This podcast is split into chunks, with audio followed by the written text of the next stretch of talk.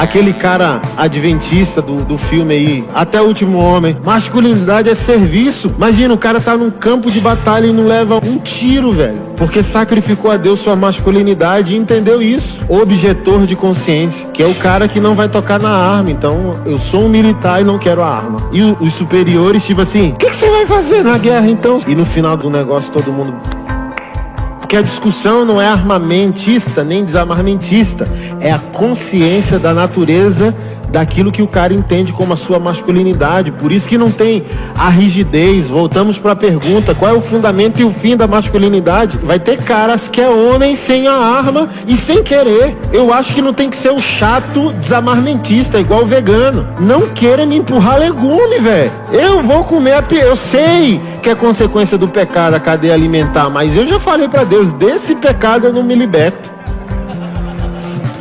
Vou comer a vaquinha até Jesus voltar, velho.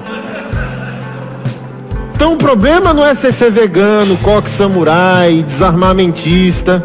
O problema é você encher o saco, velho, do outro, mano. Porque eu vou compreender a masculinidade de uma outra maneira. Sou pacífico, gentil, dócil, mas, cara, quero uma arma na cintura, ponto, velho. Não enche meu saco. Ah, não quero na minha, problema seu, velho. Não voltamos para Paulo dizendo quem come, não enche o saco de quem não come. E quem não come, não enche o saco de quem come, velho. Porque olha só o cara, desarmamentista, salvou trinta e poucos, né?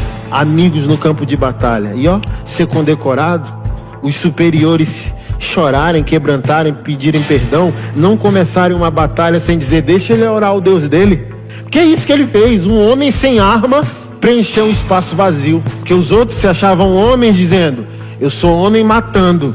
E um verdadeiro homem só preencheu, não pediu permissão e nem desculpa. Só cheguei. Cheguei e preenchi.